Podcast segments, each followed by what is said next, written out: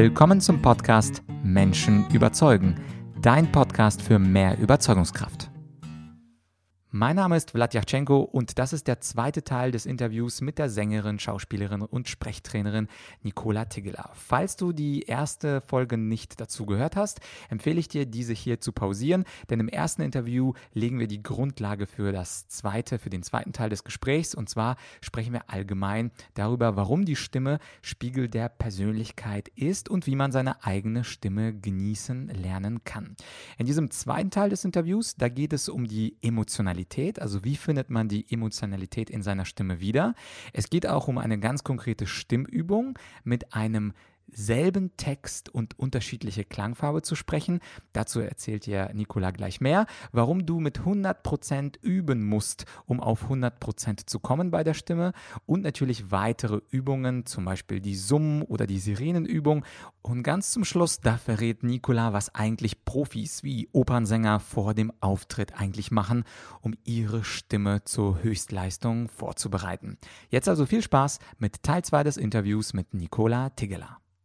Jetzt kenne ich äh, das selber von vielen ähm, Kunden, dass sie äh, ernsthafte Jobs ausführen. Also nennen wir das äh, der Anwalt, der Arzt oder die, die Richterin. Und sie haben natürlich einen Job, der eher sachorientiert ist. Und du hast ja auch angedeutet, viele Menschen sind ja auch verkopft. Einfach nur, weil der Job es erfordert. Also die meisten heutigen Jobs erfordern ja Konzentration, Nachdenken und die Emotion kommt dabei sehr, sehr kurz. Und egal in welchem Bereich, ähm, die intellektuellen Jobs erfordern einfach viel nachdenken. Wie kommt man denn zu dieser Vielschichtigkeit und auch vielleicht zu der Emotionalität zurück? Also wenn ich jemand bin, nennen wir mal eine Staatsanwältin, die musste sich durchbeißen, die hat manchmal auch mit schwerer Klientel zu tun. Ähm, mhm. wie, kann, wie kann sie denn ähm, äh, versuchen, ihre Emotionalität wiederzufinden? Ich bin sicher, ähm, wir kennen uns nicht, aber ich bin sicher, du bist eine hochemotionale Person. Du bist jemand, der Opern singt, Schauspielert. Das heißt also, du, du musst quasi von Berufswegen emotional stark und vielschichtig sein. Aber wie ist es denn mit so Jobs, wo eben Emotionalität nicht gefragt ist? Also was würdest du solchen Menschen raten? Steh zu deiner Emotion klingt ein bisschen, ja, ein bisschen zu einfach. Gewusst wie, ja. Also stehst du deinen Emotionen. Ich, ich sage immer, Emotionen werden belohnt. Auch im sachlichen Kontext oder in einem ja, juristischen, wie du jetzt gerade als Beispiel nennst. Es gibt immer Möglichkeiten, einzelne Passagen oder ähm, ja, einfach hervorzuheben, besonders zu betonen oder gerade ein Storytelling, was auch in einem juristischen Kontext ja hoffentlich irgendwann mal vorkommt, solche Einheiten anders zu gestalten, als wenn du jetzt Paragraphen vorliest. Aber du kannst die berühmte Straßenverkehrsordnung auch gut vorlesen oder so, dass alle einschlafen. Also man kann sich daran üben. Und was deine Frage ist, wie man das erreicht, tatsächlich mit unterschiedlichsten Texten, mit Übertreibungen. Also den Mut zu haben, wirklich mal einen wiederkehrenden Text auf unterschiedliche Weise zu sprechen.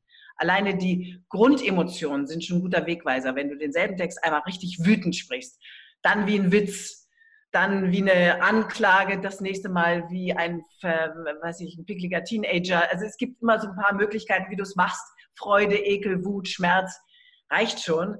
Und jedes Mal kommt eine andere Facette raus. Und man merkt damit, boah, ich kann alles mit der Stimme machen. Ich brauche kein Setting im Programmheft, ich brauche keine Kostüme oder eine Bühne dazu, sondern nur aufgrund des Klanges kannst du das möglich machen. Und da hilft es, wenn man große Texte übt. Also zum Beispiel Balladen spricht oder Werbungstexte.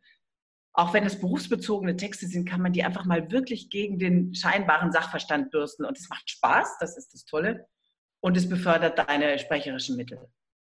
Nur mhm. man muss den Mut haben und auch mal den Mut haben, wirklich in die Übertreibung zu gehen. Weil der größte Lerneffekt meistens bei meinen Teilnehmern, gerade auch in, in äh, Seminaren und Gruppentrainings, ist, wenn die das Gefühl haben, sie übertreiben, viel zu kitschig, viel zu pathetisch, viel zu was weiß ich was, dann sagen die anderen, nicht nur ich, weil ich vielleicht eine Macke habe, sondern die anderen Teilnehmer, jetzt fängt es an, uns zu interessieren. Jetzt wird es mhm. gut. Jetzt holst du uns ab. Und ich glaube, das ist auch der Grund, du hast ja vorhin vor zwei Minuten gesagt, Emotionen werden belohnt. Ich glaube, das meinst du auch so, dass die Emotionen mit Aufmerksamkeit und einem kleinen Applaus belohnt werden, weil wir Menschen lieben, die auch etwas emotionaler sind.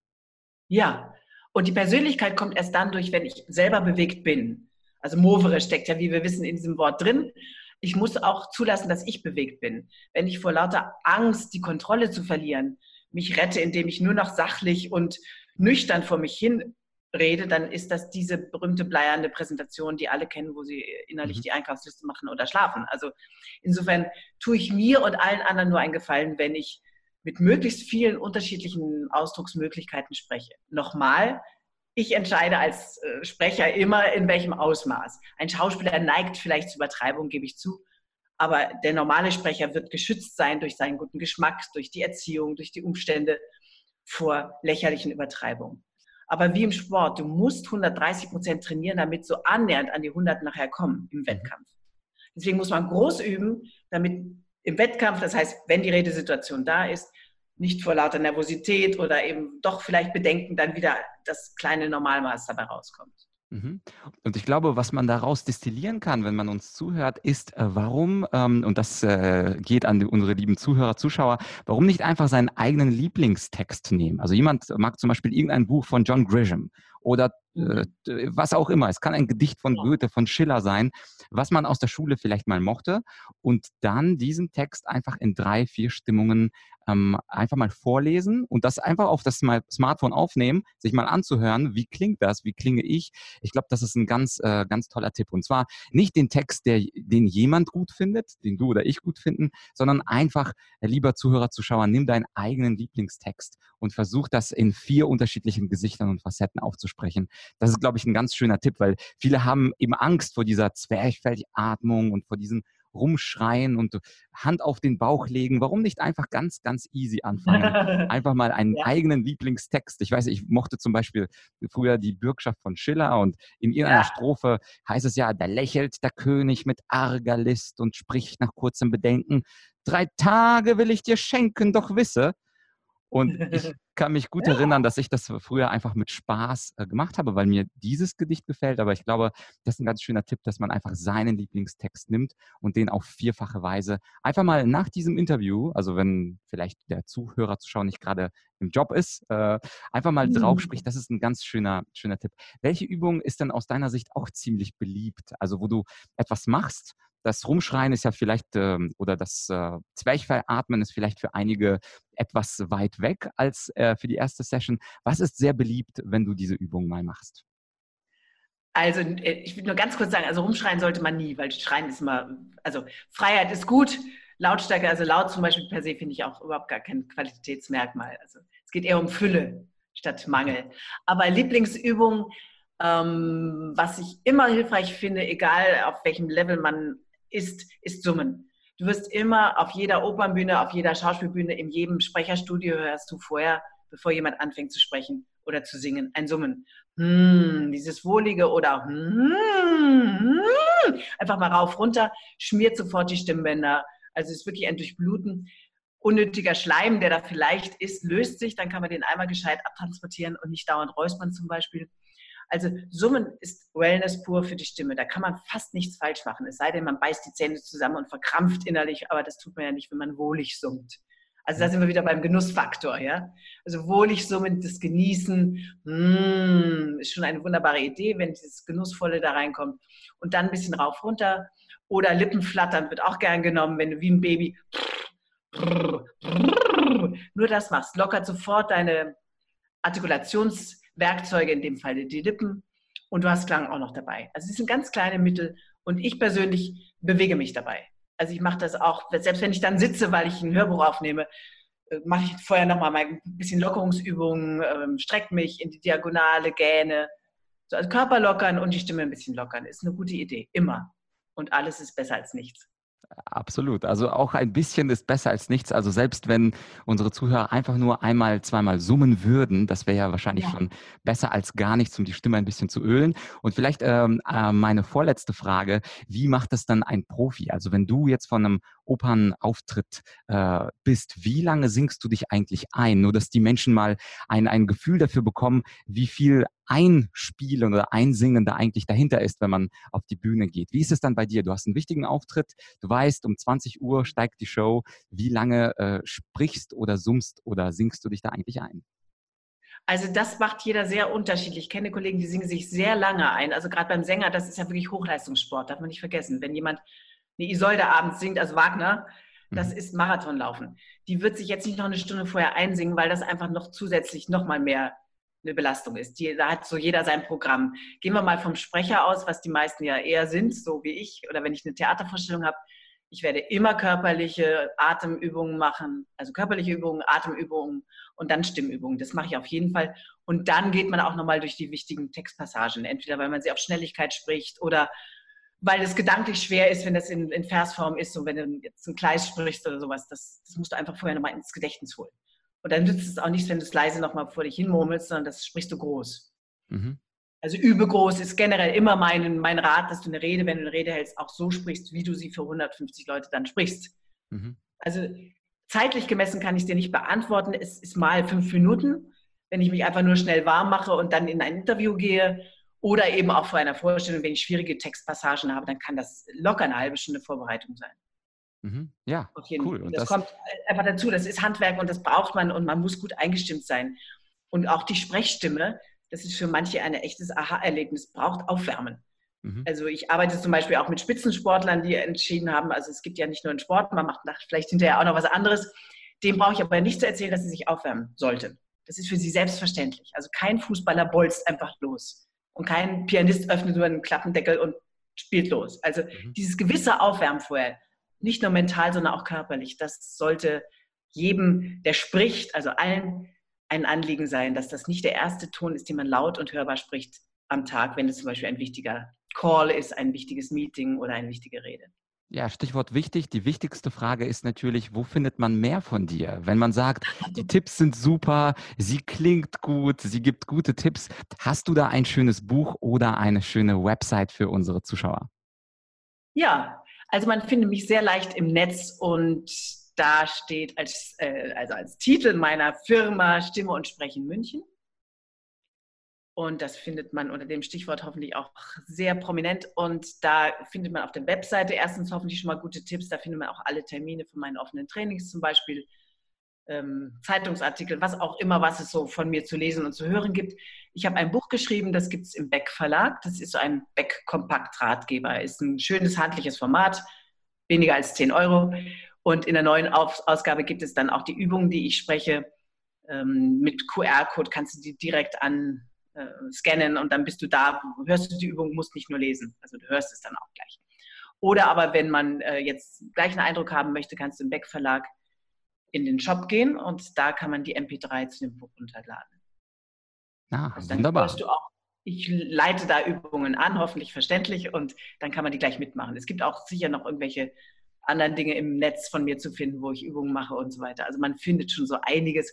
Aber man kann mich auch auf der Bühne erleben, weil ich gehe jetzt am Ende des Jahres wieder auf Tournee mit einem französischen Boulevardstück und das ist schon die zweite Runde, ein sehr schönes Stück findet man auch die Tourneedaten auch auf meiner Webseite. Vielleicht bin ich ja in der Nähe, weil wir spielen, ich glaube, Nummer 40 Vorstellungen auf Tournee, wirklich deutschsprachig weit.